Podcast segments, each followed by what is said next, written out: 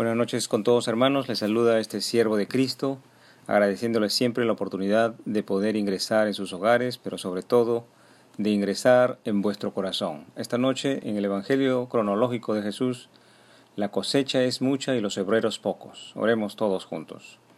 Padre Celestial, te doy gracias por esta oportunidad que me das cada día de disfrutar de mis amados, de mi familia, de disfrutar de poder venir a las Escrituras a inspirarme y también inspirar y motivar a otros en tus escrituras, en tus enseñanzas, en perseverar, Señor, en tu palabra. Gracias por este, esta pasión y este fuego que pones en mi corazón, no solamente en el mío, sino en todos los que vienen a este programa a escuchar lo que es verdadero, Señor. Te doy gracias por ello y para que todos los hombres continuamente estemos en oración y súplica, alabanza y adoración en tus enseñanzas, Señor. En el nombre de Jesús, por los siglos de los siglos. Amén. Leamos entonces Mateo 9 del 35 al 38 y dice, Recorría Jesús todas las ciudades y aldeas, enseñando en las sinagogas de ellos y predicando el Evangelio del reino y sanando toda enfermedad y toda dolencia en el pueblo. Y al ver las multitudes, tuvo compasión de ellas porque estaban desamparadas y dispersas como ovejas que no tienen pastor. Entonces dijo a sus discípulos, a la verdad, la mies es mucha, mas los obreros son pocos. Rogad pues al Señor de la mies que envíe obreros a su mies. Gloria a ti, Señor Jesús, por tu palabra. Reflexionemos acerca de la importancia del ministerio del Hijo de Dios en estos versos de la Biblia. Fíjese bien, la escritura menciona repetidas veces, no solamente en este verso, sino en muchos, una y otra vez, insisto, una y otra vez, insiste la escritura, y el Señor Jesús dice, recorría Jesús todas las ciudades y aldeas, enseñando en las sinagogas de ellos y predicando el, el Evangelio del reino. Esta ha sido, ¿verdad? Y es y será la prioridad en todo servicio religioso verdadero en la actualidad. Esto es la prioridad de todo servicio religioso que realmente haga la voluntad de Dios. La enseñanza del Evangelio de Cristo no es que sea un breve segmento del servicio religioso, como en algunas casas religiosas tradicionales, sino que debe ser el principal enfoque del servicio, sin distraer a los que buscan al Señor distrayéndolos en rutinas, tradiciones y costumbres o repeticiones que no son parte de la adoración al único Dios o que pretenden exaltar a otros personajes que no sean Dios. Tan prioritaria, fundamental y trascendental es la enseñanza de la sana doctrina, la verdadera doctrina de Jesucristo, y hablo de una sana y pura doctrina de Jesús, sin contaminación humana. La sana doctrina de Jesús removida de añadiduras vanas, añadiduras religiosas de estos religiosos fariseos de hoy. Tan importante es la enseñanza en el servicio religioso oculto a Dios que Jesucristo resucitado,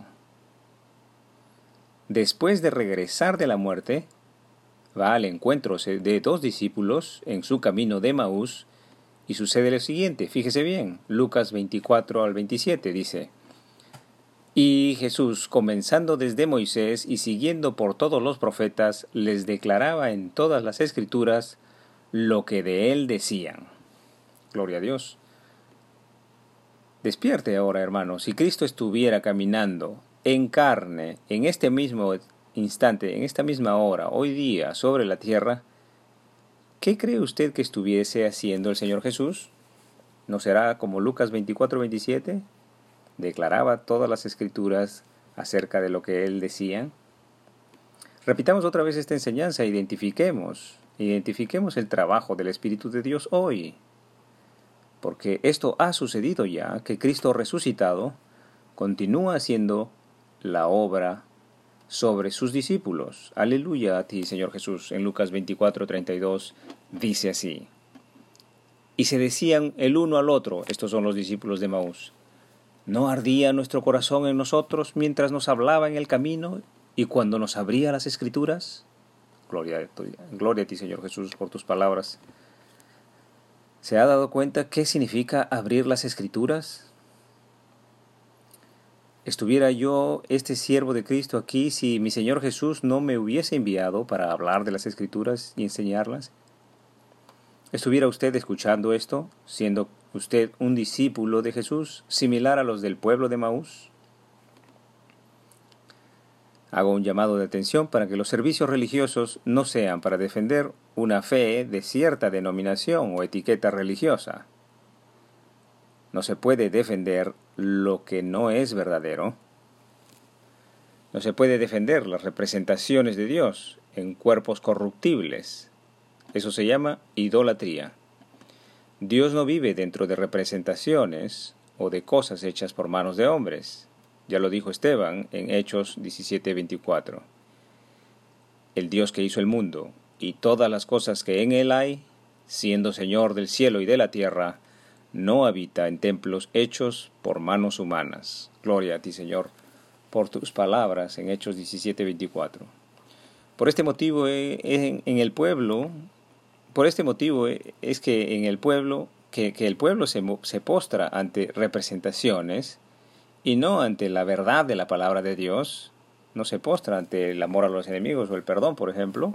Hay muchos servicios de sanación en los que no se predica esta sana doctrina de Cristo y están repletos estos servicios de hombres en sillas de ruedas y otros desahuciados por la medicina tradicional. Tenga misericordia el Señor.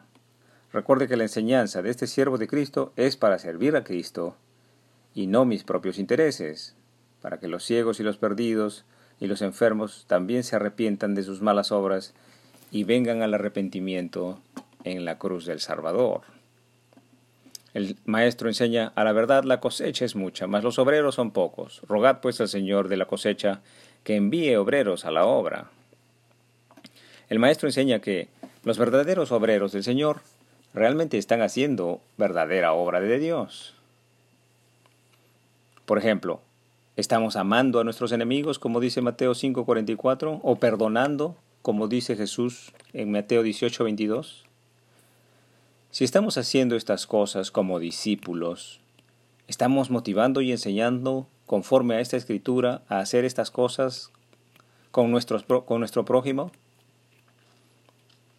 ¿Es esa la clase de obra que debemos hacer en la, en la cosecha del Señor?